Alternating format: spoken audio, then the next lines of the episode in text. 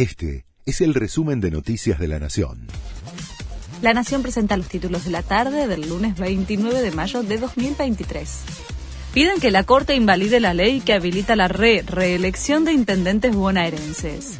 El partido País se presentó en el máximo tribunal y solicitó que se declare inconstitucional la ley de la provincia de Buenos Aires que habilitó que algunos intendentes puedan tener tres mandatos consecutivos.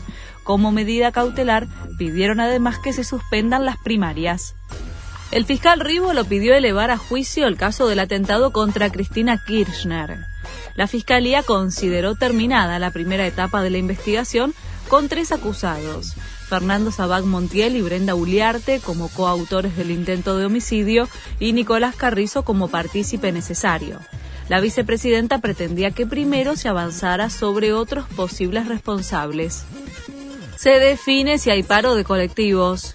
Hoy termina la conciliación obligatoria dictada por el Ministerio de Trabajo y se espera una definición cuando finalice la reunión entre dirigentes del gremio y representantes de las cámaras empresarias. La UTA había anunciado la medida de fuerza por 24 horas en todo el país a partir de esta medianoche. Condenaron a la Mole Molly por violencia de género. El exboxeador fue hallado culpable de coacción contra su expareja.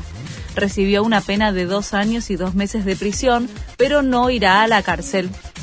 Conmoción por la muerte de Javier Jacuzzi, exjugador de Arsenal, Rosario Central y Tigre.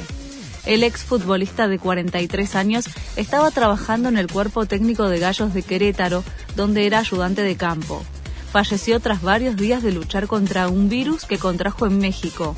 La histoplasmosis es causada por la inhalación de esporas de un hongo y si no se detecta a tiempo, el microorganismo toma los órganos del cuerpo humano. Este fue el resumen de Noticias de la Nación.